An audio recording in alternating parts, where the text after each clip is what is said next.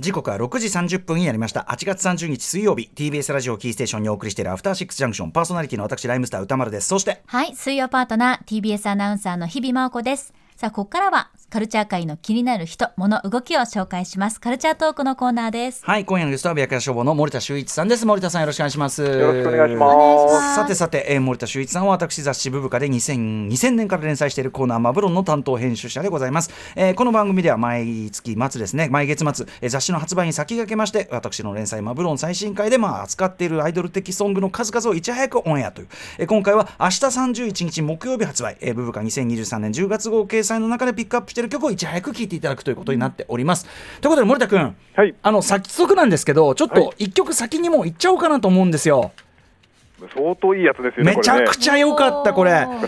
ー、今月一番聞いたかもしれないそうかもしれない。あと、今季のサマーソング俺優勝かもしれないこれ。そうですよね。うん、そんぐらいかもしれない。えー、一曲目はこちらです。はい、私立恵比寿中学サマーグリッター。えー、ちょっと楽園ベイビーとかを感じさせるようなブラジリアンなサマーソング超かっこいい。ぜひお聴きください。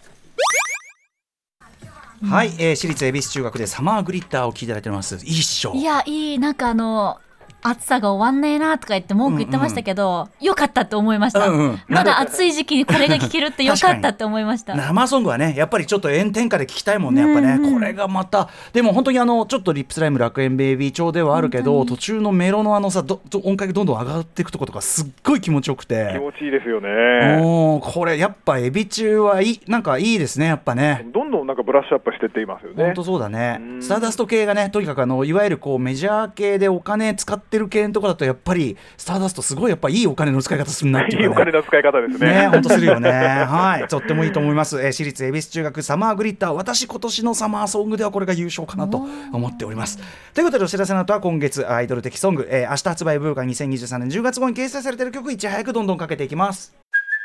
Hey, it's Kaylee Cuoco for Priceline. Ready to go to your happy place for a happy price? Well, why didn't you say so? Just download the Priceline app right now and save up to 60% on hotels. So, whether it's Cousin Kevin's Kazoo concert in Kansas City, go Kevin, or Becky's Bachelorette Bash in Bermuda, you never have to miss a trip ever again. So, download the Priceline app today. Your savings are waiting. Go to your happy place for a happy price.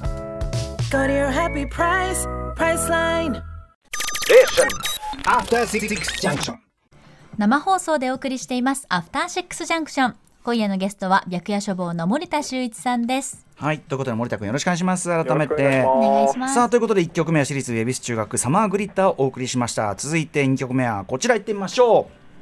はい、えーと、ねぎっこがですね久々にミニアルバム「パーフェクトシーン」というのを出しセンスというのを出しました、えー、小西康原さんが作編曲した「お久しぶりでしょうお元気ですか?」など名曲が入っておりますが私が選んだのは小西さん作編曲こちら「ルルーラは愛の言葉」はい、えー、ねぎっこで「ルルーラは愛の言葉」えー、作詞作曲編曲は、えー、コニーさんというねねぎっこにずっと一緒に曲を提供しているね。まあ音楽的参謀と言っていいようなコニーさんでございます。あのねぎっこは何しろ森田君、はい、もうさアイドルグループとしてちょっと今前人未到の領域と言いましょうか。そうですよね。3人、かつては本当恋愛はいかがなものかみたいな議論が相当ありましたけど。もはやその恋愛なんとかかんとかをはるかに超えて結婚そして3人とも出産。でそこからのアイドルグループとしてまた再び再始動でその間ずっとソロ活動もね活発にやってて。でそのすべての曲がいいっていう。そうなんですよね。ソロもいいし今回のミニアルバムも良かったし、うん、もうなんていうか驚本当にさ新潟のローカルグループとして出発してしかもさ本人たちの佇まいが全然変わってないじゃない。そうなんですよね。ちょっととぼけた感じというか。そうそうそういなたい感じも含めてだからねなんか本当に無理のない範囲であのー、なんか細く長くでもいいからとにかくずできるだけなんかやっていただきたい。それこそがなんかいろんな人の希望になるっていうか、うん、間違いないです、ね、本当にかっこいい。かっこいいんですよ。で、うん、今回の EP も本当にねその小西さんの曲もいいし他の曲もね全部あのいいんであのぜひぜひちょっと聞いてみてくださいという感じですかね。ねはい。本当今回これだけで言ってもいいぐらいのレベルですよね。そのねその曲全部ねあの EP の曲パーフェクトセンスの曲全部こうやっててもいいぐらいの感じでございましたが、うん、えー、まああえて私が選んだのはコニーさんのこの曲ちょっとこうちょっとドラムベース味も感じるようなっていうか、ね、ちょっとメロディックなドラムベースって今最近の世界的流行だけど、まあそれをまんまやるっていうよりはやっぱりちょっとコニーさん流に紹介してやってる感じ、うん、はいそこが本当素敵なんじゃないでしょうか。ねぎっこさんもう引き続き我々も応援させていただきますという感じでございます。さあ続いて、えー、3曲目いってみましょう。3曲目はですねあのもう先に言っときますね。えっと第3週連続リリースというのをしているはるかさんでございます。元エスペシア、えー、森田君最近もエスペシアがやっぱり案の定というべきか世界的にちょっと再評価始まっているようで。本当ですよ、うん。アナログまでさえあの復復刻されたりとかして、うんやっぱ世界的なシティ・ポップブームみたいなものの中で、うん。当然それをあのセンスあの精度でやってきたエスペシアっていうのはね。いや10年早かったですよね。ねまあでも我々はずっと推していましたがねといったあたりですよね。でまあそのエスペシアの魂をまあ本当にねあの音楽性という面でも本当に一番直接継いでるはるかさんの、えー、と3週連続リリースナイトダイ「ナイトドライバー」という曲を先月ご紹介しましたが、えーそこからどっち次々とリリースされておりまして、えー、と第2弾のですね、えっとバックストーンビレッジアレンジのようですね「えっとシュガーという曲もこれめちゃくちゃかっこいい R&B だったんですけどやっぱ私ですねはるかさんとこの、えーアレンジペリーコロさんこの組み合わせに本当目がないので、えーこちらをチョイスさせていただきました。お聴きください。はるかさんでマインズアイはい、えー、はるかさんでマインズアイお聴きいただいております。うん。やっぱりこの浮遊感ね。ねえそうずっとこうふわふわと気持ちよく漂わせてくれる感じがしそう本ます。当に本当に。これはだからそのはるかさんのメロディーセンスがまずすごくこう浮遊感というかこうん。うちょっと変わったコード進行とかも交えながらちょっとどうあどこに疲れていかれるのかなみたいな感じがする。それとペリーコロのもうなんていうか気持ちよさとちょっとやっぱノスタルジックっていうかそうですね、なんなんか夢心地みたいな、うん。かきたてられるようなこの相性がやっぱりこの化学反応やっぱり唯一無二という感じで、はい、特に今回はすごくこうアンビエントな感じが強めのね一曲なんですけど、はい。あのまあ夏の暑い中うだるような中、うん。こうボコッと聴くのにはいいんじゃないですかね。ね。はい、はるかでマインズアイお聴きいただきました。えー、4曲目いってみましょう。4曲目じゃあバン。こちらです。はい、4曲目は、えーこの番組でもおなじみ、えー、とナイトテンポさん、えーとですね、えー、と元メゾンブックガールの矢川,、えー、矢川葵さんと元 AKB48、NMB48 の市川みおりさんによるレトロポップユニット、えーファンシーラボのトラブルメーカーお聴きください。はい、えー、ファンシーラボでトラブルメーカーお聴きいただいております。日比さんがもうあの聞くなりですね、ウィンクっつって、そのものズバリの本質を突かれました。うん、まあウィンク感って感じですね。そうそうそう。あのただウィンクが本家のウィンクがまあなんだろう、えいいわゆるユーロビートって言われるようなまあ楽曲をベースにしてるとしたら、この感じはもうそのユーロビートのさらにもう一個前のハイエナジーっていう、まあ1980年代半ばぐらいに流行ったダンスジャンルがあって、まあハイエナジーよりかなっていうか、そうですね。は85年間。あのウィンクは88、9、8、8、8、9巻なんだけど、これは85 みたいな。細けい話だけど、はいはい、でもなんかすごいこうずっと温度が低いこうワンループで続いてでもすごいかっこいいみたいなやっぱナイトテンポね。さすがですよねね。これね。うん。はい。こういうのどんどんやってほしいなと思います。ナイトテンポさんもさすね引き続きちょっと注目でございます、えーじゃあ続いての曲いってみましょう。ちょっと続いての曲はですねなんかあのポニーキャニオンがなんかアイドルグループを2組同時リデビューさせて「太陽と踊れ」っていうのと「月夜に歌え」という2グループをで、まあ、2つともあの今回のところで扱ってるんですけども今日今日かけるのは、えー、と太陽と踊れの方の曲を書きたいと思います、えー、と EP なんで複数の曲入っててもうちょっとこうアイドルアイドルした可愛らしい曲も結構入ってるんですが僕が選んだのはちょっとレイドバックした大人っぽい R&B となっております、えー太陽と踊れレッドステラはい、えーと、太陽と踊れレッドステラ、こちら、えーと、ファースト EP、あっち向いてベイベーに収録されている曲で、他の曲はね、本当にもうちょっと、はい。あの、アイドルアイドルしたね、感じの曲、特にこっちの太陽と踊れはそういう、こう、いわゆる妖精アイドルという感じなんだけど、これだけちょっと、あの、レイドバックした大人っぽい感じなので、まあ、違うんですね。そうそう。これだけ。まあこういうのをチョイスしてくるのがやっぱこの連載の醍醐味っていうか、うん。実はこんなの入ってるんですよみたいなのがね。そうですね。でこの曲、